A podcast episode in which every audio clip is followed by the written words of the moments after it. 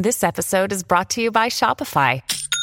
Forget the frustration of picking commerce platforms when you switch your business to Shopify, the global commerce platform that supercharges your selling wherever you sell. With Shopify, you'll harness the same intuitive features, trusted apps, and powerful analytics used by the world's leading brands. Sign up today for your $1 per month trial period at shopify.com slash tech, all lowercase. That's shopify.com slash tech.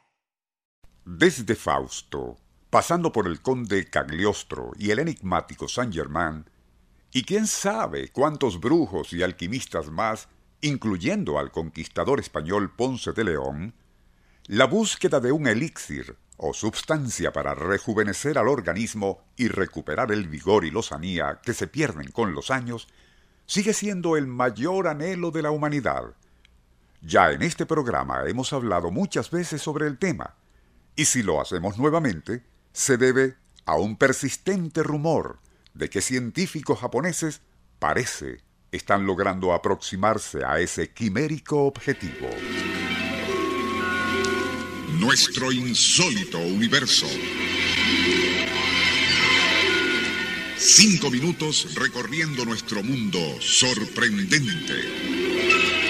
Hacia finales del siglo XX, investigadores japoneses presuntamente descubrieron que al separar mediante el empleo de cargas eléctricas los iones en el agua, H2O, obtenían dos aspectos distintos del vital líquido.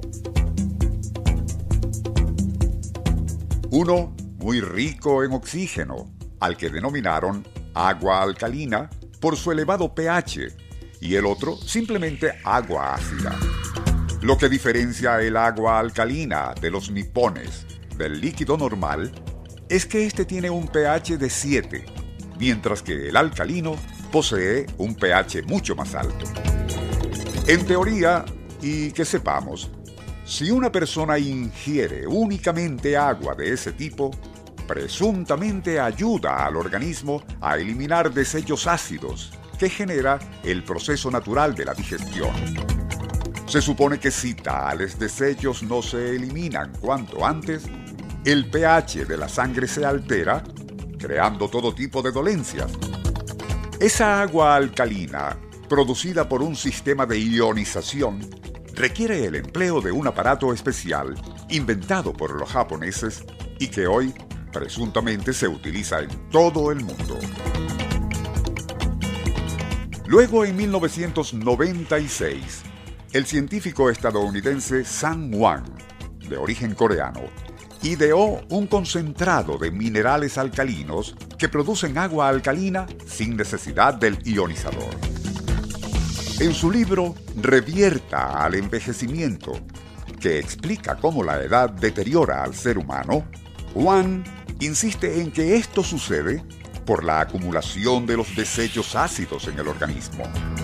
Lo anterior puede que sea cierto o no, pero al autor de este programa todo eso le recuerda algo de lo que hablamos a mediados de 1974 y no era otra cosa que un procedimiento desarrollado y comercializado no por algún japonés o coreano, sino un especialista metalúrgico de nombre José Vázquez Arias, quien en 1933 llegó a Venezuela para efectuar el montaje de unas máquinas para la empresa petrolera Caribbean Petroleum Company, radicada en el estado Zulia.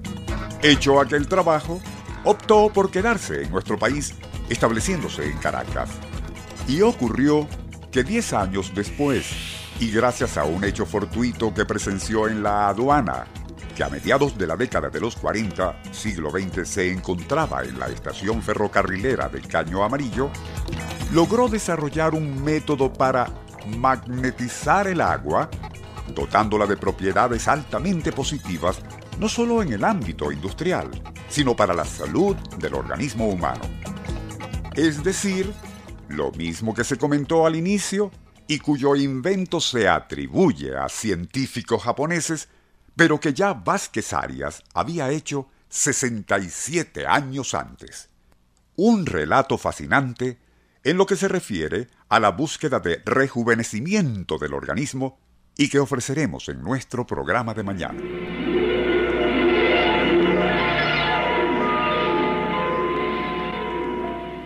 Nuestro insólito universo.